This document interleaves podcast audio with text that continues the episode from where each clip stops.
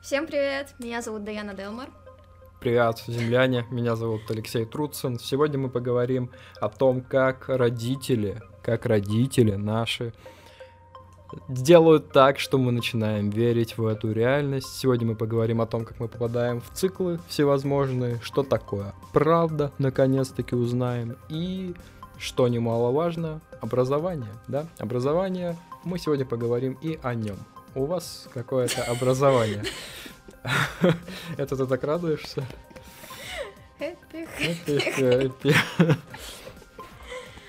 Да, теперь сложно воспринимать любое «а» от людей и не представлять этого кота. А? Да. Что там по кадру? Нормально? Картинка нормальная? Погнали, да? Хлоп, мяу. В прошлых выпусках мы с тобой выяснили, что нами управляет кто-то сверху в мире внешнем, да, по матрешке, и долго мы думали, как же он нами управляет, какой же инструмент на самом деле задействован в качестве джойстика у этих людей или существ, пока что мы не знаем, но обязательно скоро, скоро следите за обновлениями, да, подписывайтесь на наш след... следующих выпусках. И такой медуза, почему-то я медузу воспринимаю, это существо похожее на медузу, такое что-то аморфное такое летает. Наверняка оно летает, в отличие от нас. Игр, игру, да? и, и, играет Лехой и Даяной, да, сто процентов. Это Медуза, Гаргона. Забавно, что Медуза, Гаргона и Медуза вообще не имеют ничего общего, хотя слово одинаковое. Ладно, это, наверное, вообще ни, никак не относится к теме нашего сегодняшнего урока. Сегодня мы поговорим о дробях. Мы как те учителя, которые начинают урок, а у моей подруги, знаете, на 40 да. минут. Что случилось у моей подруги? Светки на огороде. Не, ну вы представляете? Нам полтора часа представляете. И что она? И что? Как нам, этот чувак нам с рилсов. Препод рассказывал что-то полтора часа, почему самолет не падает. Ну, потому что все вокруг верят, что он не упадет.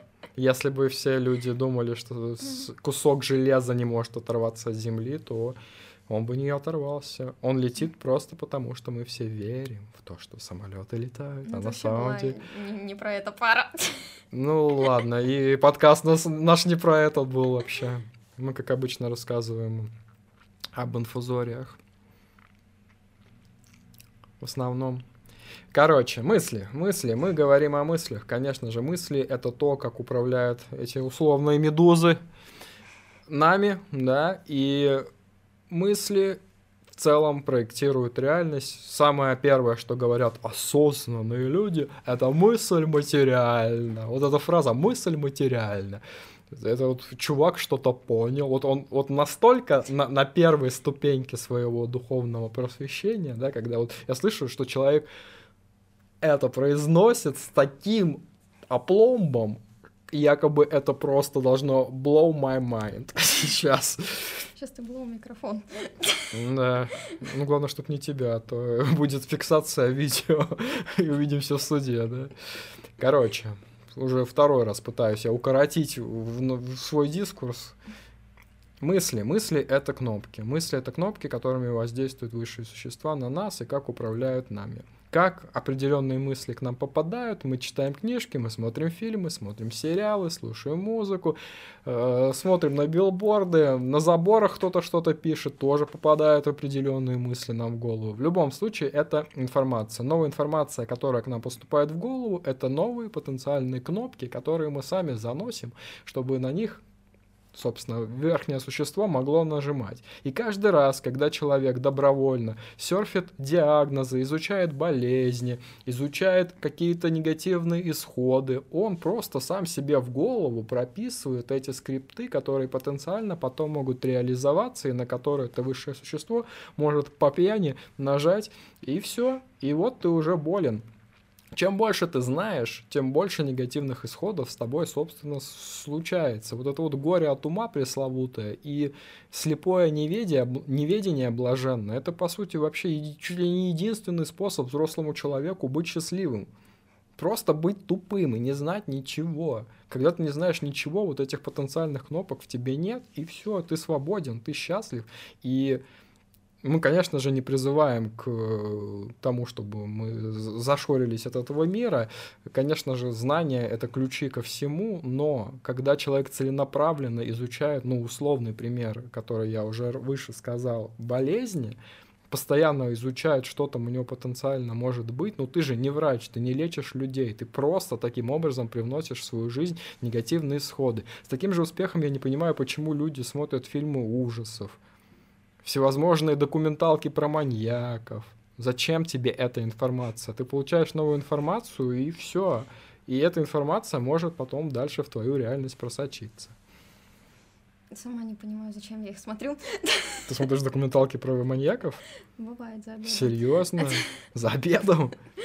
Ну, чисто на фон, я имею в виду, поставить. Не то, чтобы сильно вникаю, просто, ну, какой-то экшен, знаете, происходит на экране, уже хорошо. Блин, ну просто это так популярно, вот эти вот в городе М. Завелся маньяк. Завелся маньяк, да. Ну, это дичь полная. Зачем эту информацию вообще привносить в свою голову, я критически не знаю. И вот мы подходим к самому интересному и вишенке на этом торте, который я вот сейчас все это время пытался испечь.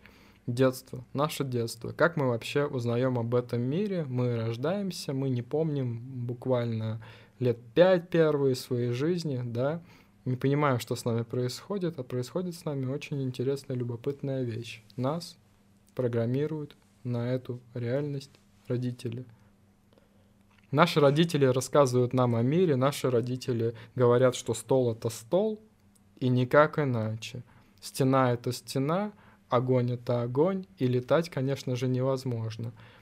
С самого детства родители программируют нас на определенные правила этого мира, то, как он выглядит, то, как он функционирует, и мы слепо верим в это, как в «Матрице». Ложки нет, и ложки нет.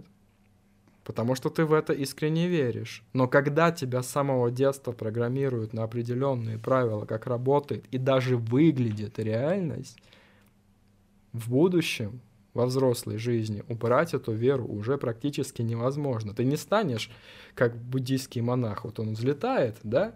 Почему он взлетает? Потому что у него непоколебимая вера есть в то, что он может летать. Но с детства нас запрограммировали видеть и ощущать этот мир определенные люди, наши родители. И мы, по сути, лишь глаза и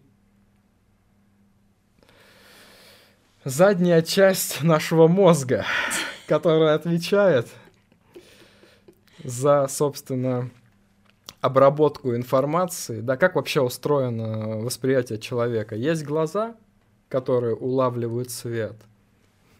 Они транслируют электрический импульс в задние доли головного мозга, где эта информация потом уже нами ощущается. Что самое смешное, когда мы спим, именно эти задние доли нам этот сон транслируют. То есть, то есть по сути, мы нашу реальность воспринимаем на основе своего эмпирического опыта, и все, что мы знаем и видели в этом мире, можно потом уже без глаз воспроизвести в этих задних долях. Просто лечь и воспроизвести без глаз.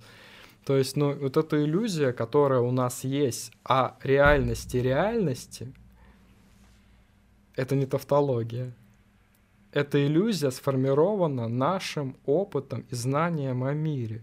И если бы нам сказали с детства, что ты не просто всего добьешься в материальном мире, а если бы нам сказали, что существует магия, существуют боги, существует волшебство, возможно, оно бы и существовало.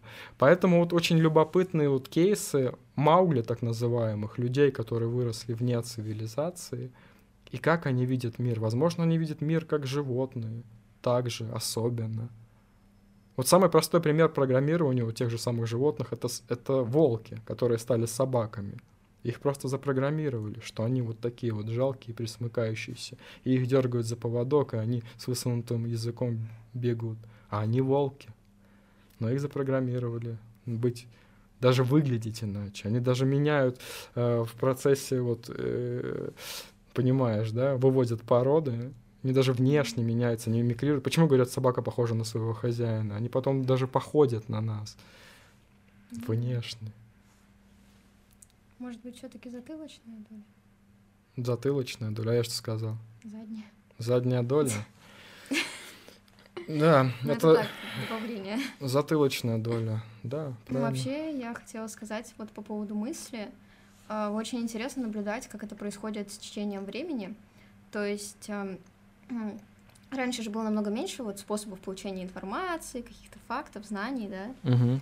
А, то есть, эм, ну, у каждого человека был достаточно ограниченный, вот скажем так, этот фокус, откуда он может получить какие-то знания, мысли и так далее. То есть э, это сейчас мы можем открыть и узнать все, что угодно, и подумать обо всем, что угодно. Раньше С трех лет. да, раньше же тебе даже мысль не могла прийти, грубо говоря, вот за гранью, не знаю, твоего города, даже родного, да?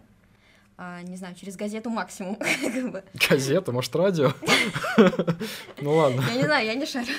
радио максимум такое было, реально. Ну, Ну вот. пусть газета. А, И получается, что у таких людей жизнь, она более логично выстраивалась, и было меньше, вот скажем, исходов.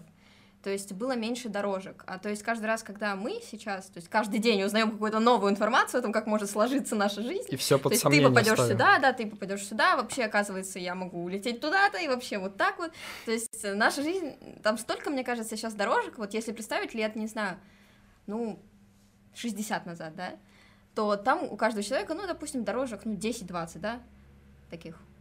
Э, Сейчас, мне кажется, уже у меня Мгм. просто миллион переплетенных между собой и так далее. То есть каждая наша вот мысль, каждое знание новое чего-то, какого-то исхода именно, оно добавляет новую тропинку. Иногда они пересекаются, иногда нет, и в итоге да какой-то запутанный клубок, мне кажется, по которой ты выйдешь в конечном-то итоге. Вот, а по поводу детей, еще очень интересно, на самом деле, то, что я помню со своего детства, из рассказов, ну, там, родителей и так далее, то, что дети, они же часто э, видят э, и слышат э, то, чего не слышат взрослые. Ну, как Ага. говорят, что это кошмары, Да. говорят, что Тебе это- привиделось. Да, Нет вот это- никакого Дениски. Нет, ну, вот самый банальный пример, монстров. который мы все знаем, да, Монстры. мама там кто-то стоит, Да. а нет там а никого там реально нет. кто-то стоит. Да, и получается, что нашу реальность э, формируют, вот именно подгоняют, как бы обрезают углы так, что ты должен видеть только то, что видят наши родители. То есть Да. изначально, когда мы рождаемся, мы видим намного больше, Да. но нам это все обрезают настолько, что мы видим действительно только стол, стул, кровать. А монстра под кроватью, который мы видели в возрасте трех лет, мы уже не видим. Мир, он вообще другой. И видят его только единицы, которые верят. Самое главное, что родители убивают веру в то, что эти монстры есть на самом деле. Да. Ну, это как мы с тобой обсуждали то, что а, мы с тобой никогда не сможем полететь, чисто потому что вот это вот программирование и просто факт того, что родители привили этот рационализм и просто, ну, скептицизм того, что это невозможно. Да. Но если вот... И все вокруг говорят, что это Да, невозможно. и все вокруг. Но если воспитывать ребенка, ну, не знаю, в каком загородном доме, да, предположим, С языка сняла. Я вот как раз подумал, что было бы любопытно провести. Но он не, совершенно не этический. Совершенно не Да, блин, этический. какие Но, эксперименты сейчас проводят? ну, вообще да, вообще да. Но просто вот взять и воспитать ребенка в отрыве от родителей и заставить его уверовать в сверхъестественное. Что будет? Просто говорит, да, это есть. Все, что он видит, да, это есть. Ну, Просто мы-то этого не увидим все равно. Ну, это любопытный был бы эксперимент. Э, Не повторять, конечно же, в домашних условиях, пожалуйста, ни в коем случае не призываем. Это так. э, такие, знаете ли. Вообще, вот этот вот момент, мне кажется, возвращает э, в библейские мотивы, потому что первое, кого мы видим, это маму и папу, и вот этот вот образ Адама и Евы, которые в раю, ты рождаешься, и ты изначально видишь мир как светлый рай, полный любви, счастья и невероятной магии. Но вот этот вот Адам и Ева библейские, они почему-то из этого рая были изгнаны, ну, якобы потому что они вкусили запретный плод, но это уже, возможно, потенциальный домысл. Я ни в коем случае не хочу ничьи чувства религиозные а, с- а, оскорблять, да, Мы просто обсуждаем, дискутируем.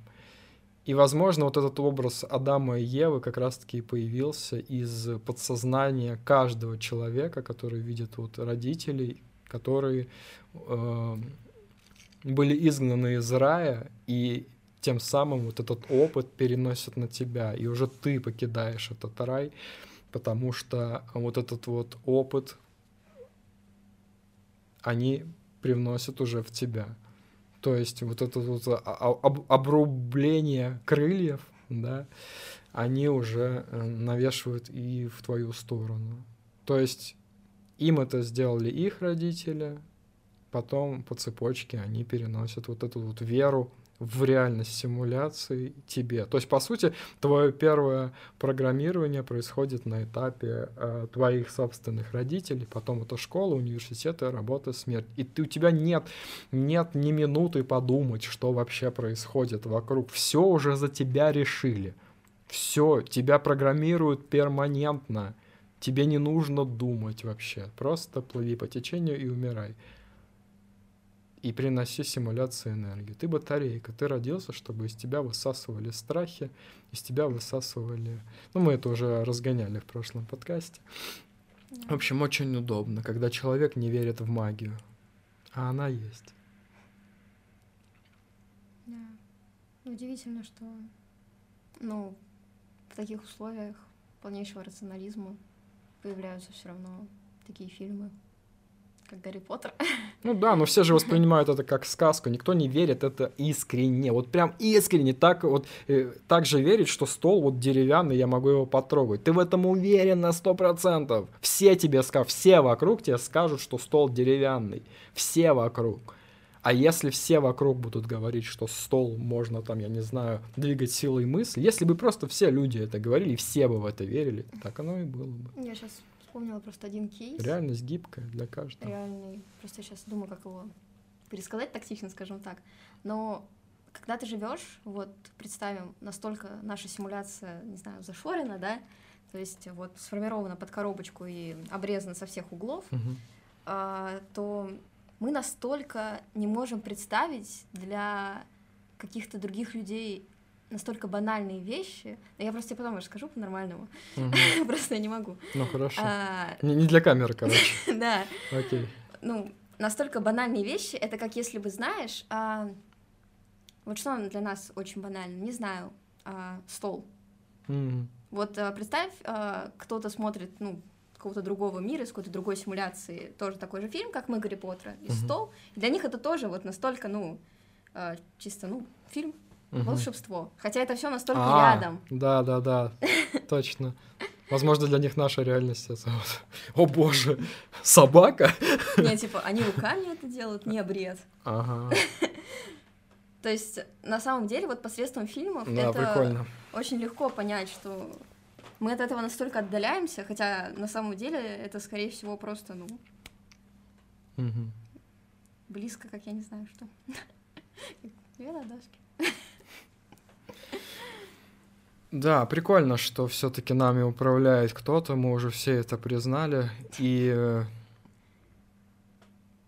ну, управляет в плане не тайное мировое правительство, которое мы тоже в предыдущем выпуске пропесочили, в плане его несуществующего факта, а в плане того, что нами управляет другое существо, которое играет нами э, словно в компьютерную игру. И у меня, э, как и у тебя, уже давно есть устоявшееся мнение. По-моему, даже ты вообще это придумала изначально, э, что мы попадаем в определенные циклы в тот момент, когда наше э, существо, ну давай называть его человеком, окей, пусть это тоже человек будет, когда наш человек чем-то занят в своем мире, мы попадаем в циклы типа работы, каких-то рутинных дел. То есть, когда мы просто совершаем одно и то же действие в течение дня, в этот момент наш игрок там чем-то другим занимается. И мы начинаем делать то, что хотим после работы, только в тот момент, когда этот чувак к нам подключается и начинает нами играть. Получается, что самые успешные люди в нашей симуляции — это геймеры, которые забили на свою жизнь полностью и отдаются э, персонажу в нашей реальности, играют им только, им уделяют только э, ему времени, они не работают, они там занимаются каким-то творчеством, и он только его прокачивает, дает ему какие-то знания, которые не знают простые люди, NPC, да, и они становятся звездами, они их знают, они там выступают со стендапами, играют концерты музыкальные, становятся учеными, а на самом деле просто это гики, хардкорные гики, которые выбрали сложность, э, Россия, и и, просто устраивают здесь крутые штуки, а может быть и нет.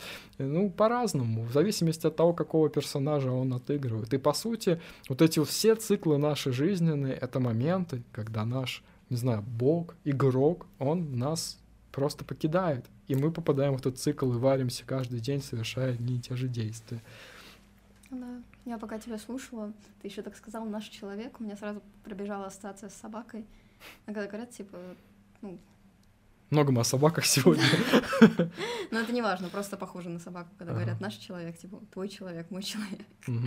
Вот, вообще я хотела сказать то, что вот мы, когда играем в игры, обычно, то есть люди, скажем так, рутинных профессий, офисные работники, не знаю, строители и так далее. А, да любая ты, Да, ты чаще всего стараешься в играх стать тем, кем ты не являешься. Ну, соответственно, все офисные и так далее работники, они чаще всего стараются там прокачаться до звезд, еще что-то. Не знаю, выбирают профессии максимально э, вычурные, не похожие на их текущую жизнь.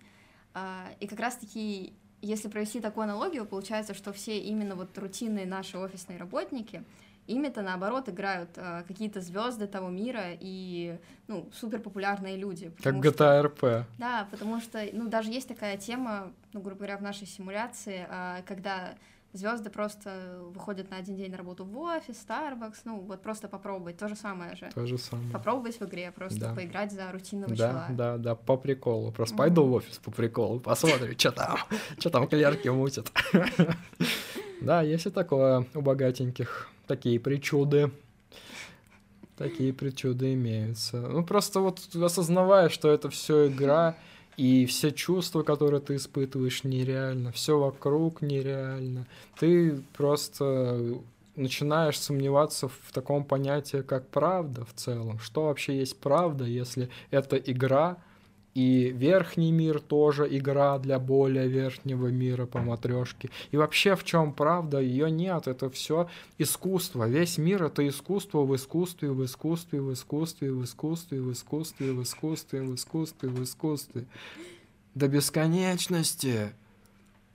И какая может быть правда, если искусство это изначально вид фикции, это вымысел, это ложь, которую добровольно человек, который искусство любит, впитывает в себя. Ты открываешь книжку, ты знаешь, что тебя сейчас будет автор обманывать, и ты такой, как складно, чертила ты сам знаешь, что тебя сейчас обманут, и ты добровольно идешь на это искусство. И как можно вообще в, вообще в мире, не современном, вообще в мире э, утверждать, что правда имеет хоть какую-то ценность? Даже в природе э, осьминог плавает по океану, и он мимикрирует под коралловые рифы, чтобы его там не съела мурена условно. Насекомое мимикрирует под листочек, чтобы его птичка какая-нибудь не съела. Он обманывает. В природе ложь нужна для того, чтобы чтобы тебя не съели.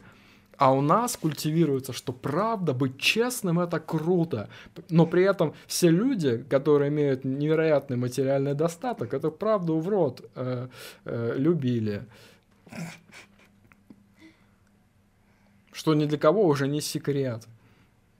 И в чем смысл быть честным человеком, хорошим человеком? В чем смысл? Это все не настоящее. Все вокруг это просто картинка, которую нарисовал художник сверху. И ты ходишь по этой картинке, как ожившее полотно. Ну, это начинает выглядеть какой-то призыв к действию, конечно. Нет, ни к чему, конечно же, не призываем. Напоминаем, что у нас юмористическое шоу. Да. Вообще, мне кажется, что как раз-таки вот весь этот концепт правды, это же что на нем основывается? То есть э, правда, это доброта, это закон. То есть что правильно, а что нет. Угу. Как раз-таки именно вот э, этим чувством справедливости, угу. вот эта правда, это же есть, ну, инструмент управления, это по факту. То есть ты делаешь правильно, ты молодец. Ты делаешь неправильно, тебя наказывают, по факту. Не, но закон в большинстве своем все же правильный. И он нужен, потому я, что... Я не отрицаю, что он не нужен. Типа я не говорю, что это плохо, я говорю, что это очень тесно связанные понятия. А, и, соответственно, именно правда, она а, необходимая часть для управления матрицей как раз-таки. Потому что для того, чтобы собрать эту коробку, нужно вот это вот разделение на правильное, неправильное, правдивое, неправдивое. Мгм. И как раз-таки правда, она именно внутри матрицы и строит всех по факту. Ну да. Ну, один из инструментов управления. Ну да. Ты правильно сказала. Один из инструментов управления — это высшие учебные заведения в том числе, да, А, и есть такое замечательное слово, как образование, которое используется в качестве того знания, которое мы получаем, а также у тебя на коже вскочила папиллома, тоже какое-то образование у тебя там вскочило, что у тебя там за... У тебя не подул для тех, кто слушает. Э, То есть э, образование имеет тоже негативную коннотацию, но некоторые работодатели спрашивают, а есть ли у вас образование? И ты ему показываешь папиллому свою. Еще раз подул. Кому нужно это образование? Что это за бред? Большинство классических университетов, они дают информацию, которая никак не коррелирует вообще с жизнью реальной. Вообще никак. Ты пять лет просто просиживаешь штаны, непонятно для чего, потому что, ну, это пережиток старого э, общества, старого поколения. Сейчас люди меняют профессию раз в три года в среднем.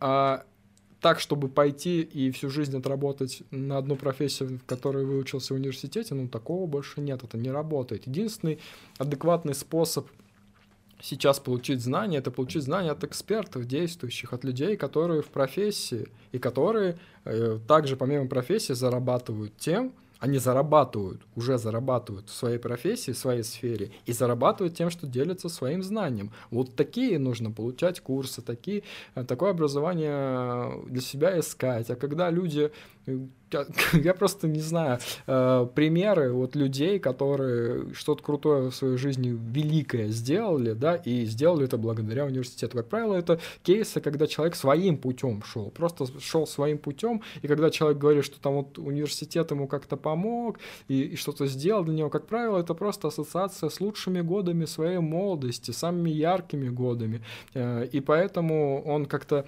универ, универ к этому тоже привязывает и говорит, что вот э, как-то мне университет помог, а на самом деле, ну, просто молодость твоя там прошла, и все. А по сути, каких-то профессиональных компетенций ты там не получил, и по сути, любой университет это такой голый нетворкинг, и все. Любой университет. Классический. Ну да, сейчас э, тенденция как бы спрос повышается на всякие инфокурсы и тому подобное. Онлайн-образование. Да, онлайн-образование в целом. На самом деле это такая интересная тенденция с точки зрения того, что раньше, эм, ну сейчас же у нас такой культ личности, вот этот личный бренд, Да, да, продай да. себя, то есть очень все люди сфокусированы на себе.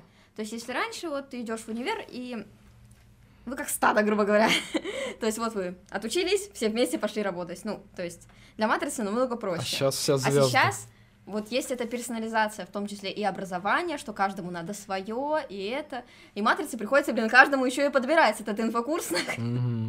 Нельзя, как раньше, загнать всех в один домик, университет, и выгнать оттуда, потом на одну работу, в один офис. Ага. Теперь все личности. Сложно. Сложно, да. С каждым приходится работать. Теперь у каждого свой личный бренд. Да. Не просто так. Да, мы еще хотели поговорить о родителях. И, а, О, молодец, что вспомнила. да, Умничка. прошу. Да, по поводу родителей и то, что наши цели не всегда являются нашими собственными, и все мы жаждем призва- признания, несмотря на всевозможные регалии, статусы.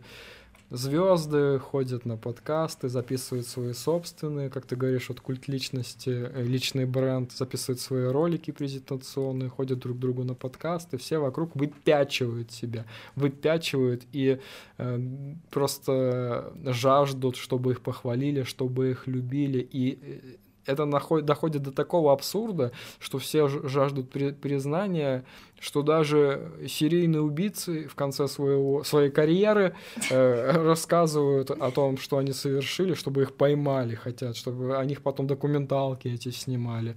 Э, бывшие там бандиты по истечению сроков давности пишут автобиографию э, о своем криминальном прошлом. Да что там говорить, даже э, сверхсекретный проект Манхэттен сейчас стал э, поводом и сценарием для очередного блокбастера все э, стремится к тому, чтобы выпечить себя и показать себя. И все, по сути, требуют э, похвалы, вот этой вот детскости. Если э, аппроксимировать до ребенка твою личность, ты просто хочешь, чтобы мама или папа сказали тебе, какой ты умничка, какой ты молодец. И многие люди были лишены этого в детстве, и поэтому вот так вот начинают прыгать выше своей головы, чтобы их просто любили. И меня больше всего удивляют вот эти все гуру просветленные, вот эти шаманы, э, люди, которые поняли Вселенную и при этом записывают видосы все равно э, для кого. Ну, если ты понял, что мир — это иллюзия, что нет никого, что все это ты, зачем ты тогда это делаешь?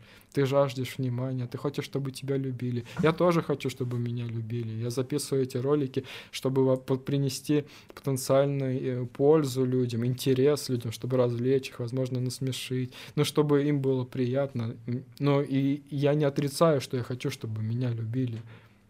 Я делаю это, чтобы мне поставили лайк. Поставьте, кстати, лайк, пожалуйста, на Яндекс Музыке, на Дзене, подпишитесь на YouTube, э, ВК, в Телеграме у нас есть паблики. Все ссылки в описании канала. Вот. Да. Ну, на самом деле, вся эта родительская похвала, она э, строится на чувстве вины, очень глубоком, очень рано возникающем.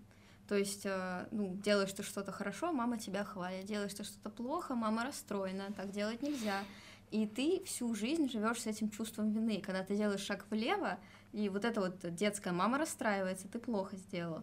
Э, и вот по факту вся, вся наша жизнь, она проходит под этим вот чувством вины перед родителями что ты э, сейчас что-то сделаешь, ты их расстроишь, сейчас что-то сделаешь недостаточно, надо что-то сделать, чтобы вот избавиться от этого чувства вины постоянно, мы постоянно хотим делать что лучше, больше, больше, чтобы избавиться от этого чувства наконец-то. Мы никогда от него не избавляемся, по, по конечному. Вот это и главная ошибка, когда ты живешь для того, чтобы исполнять э, мечты своих родителей, ты по сути, никогда не сепарируешься в таком ключе, ты просто будешь оставаться ребенком, который хочет, чтобы мама сказала, что ты делаешь классно. Нужно делать то, что ты хочешь. Ты новый человек.